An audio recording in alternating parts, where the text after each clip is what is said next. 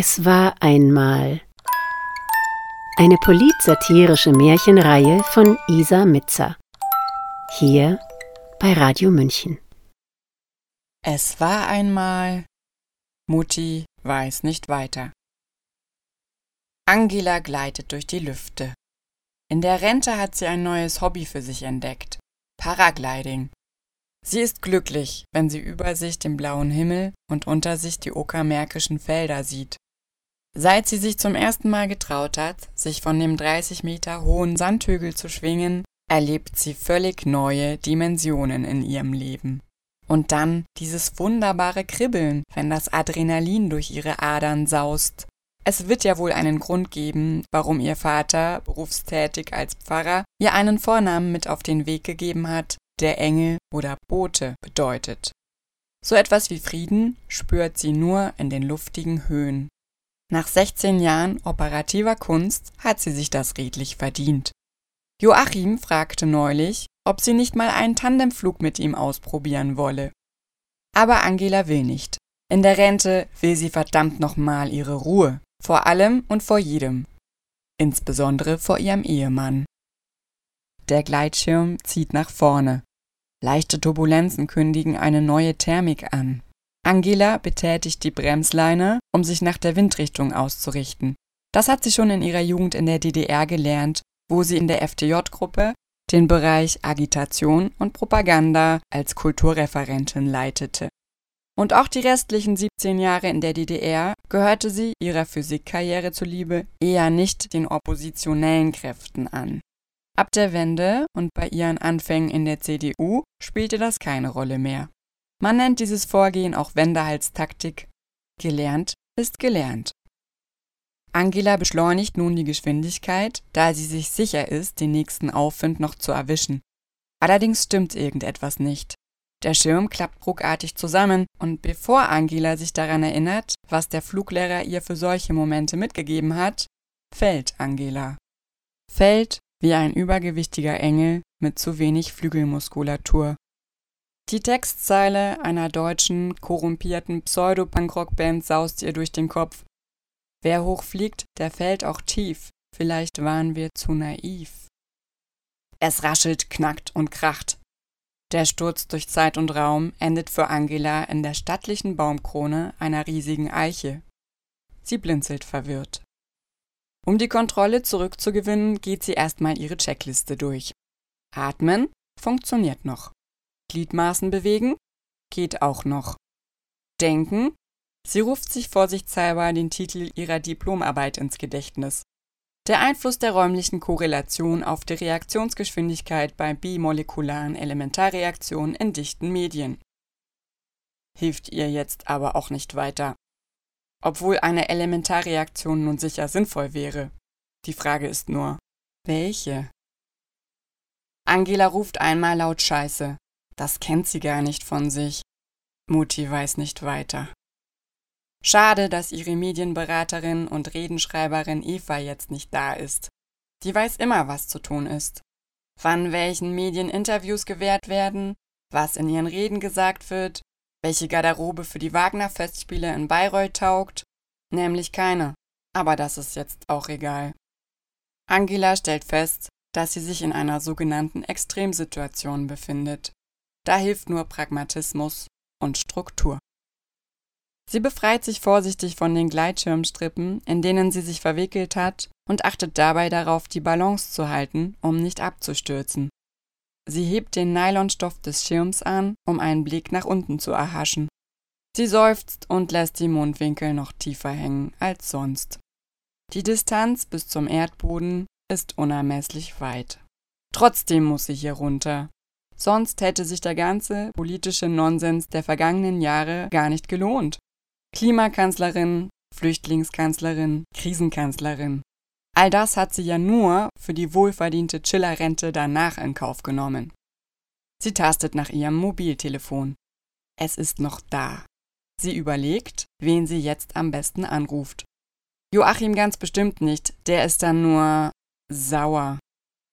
Momentan verfügt Angela über eine Büroleitung, eine stellvertretende Büroleitung, zwei Fachreferenten, drei Sachbearbeiter und zwei Fahrer für ihr Pensionärsdasein, die monatlich zwischen 46.000 und 56.000 Euro kosten.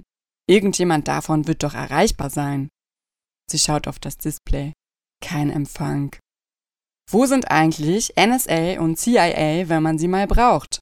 Zehn Jahre lang wurde sie abgehört und überwacht. Und wenn sie es mal nötig hätte, dann ist keiner da. Wutentbrannt wirft sie das Telefon weg und bereut es sogleich. Manchmal macht auch sie Fehler, so wie diese Geschichte mit den Atomkraftwerkslaufzeiten. Aber jetzt kauft Deutschland halt Strom aus baufälligen tschechischen Atomkraftwerken dazu. Ist auch schon egal. Hauptsache, der Super-GAU findet nach ihrem Ableben statt. Was für eine ehrlose Situation. Jetzt hängt sie, als ehemals mächtigste Frau der Welt, tatsächlich in einem Baum herum und ist handlungsunfähig. Hoffentlich ist das nicht das Ende. Da sie derzeit an ihrer Biografie schreibt, denkt sie des Öfteren über ruhmreiche Lebensenden nach. Aber nach dem Gleitschirmflug in einem Baum zu verenden, das ist nicht nach ihrem Geschmack. Aus der Ferne vernimmt sie ein Grollen. Sie hält sich mit der linken Hand am Baumstamm fest und kaut an den Fingernägeln der rechten. Ob das die Russen sind? Ein dumpfes Gefühl schlechten Gewissens überrollt sie. Auch wenn sie das Minsker Abkommen nur in dem Wissen unterzeichnete, dass die NATO noch Zeit für die Vorbereitung auf den Ukraine-Krieg schinden wollte, so ist sie doch als Bundeskanzlerin im Ruhestand gegen jeden Krieg. Also gegen fast jeden. Den Irakkrieg fand sie schon irgendwie gut, einfach aus Solidarität mit den USA. Das mit der Solidarität ohne Gründe ist ihr im Sozialismus irgendwie zur Gewohnheit geworden. Doch ein wiederholtes Grollen gibt Klarheit. Ein Unwetter nähert sich. Angela schickt ein fragmentarisches Stoßgebet nach oben. Irgendwas mit Erbarmen, Rettung, Not und Sünden oder so. Sie improvisiert ein bisschen. Sie hat seit ihrer Kindheit nicht mehr gebetet und früher auch nur, weil der Vater sie gezwungen hat. Jetzt ist es das Einzige, was ihr noch einfällt. Sie schließt die Augen und lauscht angestrengt. Sie hört ein Flattern. Als sie die Augen wieder öffnet, sitzt ein riesiger rosafarbener Vogel auf dem Ast gegenüber. Sein Gefieder schillert in allen Regenbogenfarben, sein Schnabel ist lang und gebogen, er sieht Angela aus dunklen Knopfaugen skeptisch an. Er zwitschert unvermittelt die Frage heraus, ob Angela an Wunder glaube Angela starrt den Vogel an und schluckt. Fantasiert sie schon? Sie fragt sich, wann sie das letzte Mal etwas getrunken hat. Der Wundervogel stellt den Federkamm auf und wiederholt die Frage mit etwas mehr Nachdruck. Angela antwortet, dass sie Physikerin, ehemalige Bundeskanzlerin und jetzige Luxusrentnerin sei und dass in dieser Laufbahn keine Zeit für Wunder gewesen wäre. Nie. Der Vogel plustert sich auf und schabt ärgerlich seinen Schnabel an einem Ast. Das Vergangene habe mit dem Hier und Jetzt nichts zu tun. Angela versteht nicht, wohin dieses Gespräch führen soll. Ob sie also die Existenz von Wundern anzweifle, trötet der Vogel unangenehm schrill. Angela ist überfordert und hart genervt. Außerdem fängt ihr Tremor wieder an, sich bemerkbar zu machen. In dieser Höhe nicht sehr förderlich für ihre Situation. Sie zuckt mit den Schultern. Der Vogel entgegnet, Wunder kommen zu denen, die an sie glauben, und fliegt davon. Angela sieht ihm stirnrunzelnd nach. Was war denn das? Sie überlegt, ob sie irgendetwas Falsches gesagt hat. Doch was hätte dieser alberne Möchtegern Flamingo schon ausrichten können? Gar nichts. Das Donnergrollen kommt näher und nun leuchtet ein Blitz in der Ferne auf. Angela stöhnt und versucht, die Reste des Gleitschirms als provisorisches Dach über sich zu drapieren. Erfolglos. Das Einzige, was ihr jetzt noch einfällt, merkeln, bis etwas passiert. Sie bohrt in der Nase, spürt den Wind in den Haaren und blickt auf all das Grün um sie herum. Und plötzlich verspürt sie ein ihr völlig unbekanntes Gefühl. Sie steckt in einem echten Abenteuer. Der Ausgang ist ungewiss. Und jetzt, da das Leben nicht mehr selbstverständlich ist, wird jeder Atemzug kostbar. Aber noch ist sie da. Eigentlich ein echtes Wunder. Angelas Zittern hört plötzlich auf. Sie wird ganz ruhig. Und ihre Mundwinkel rutschen sanft und voller Hingabe nach oben.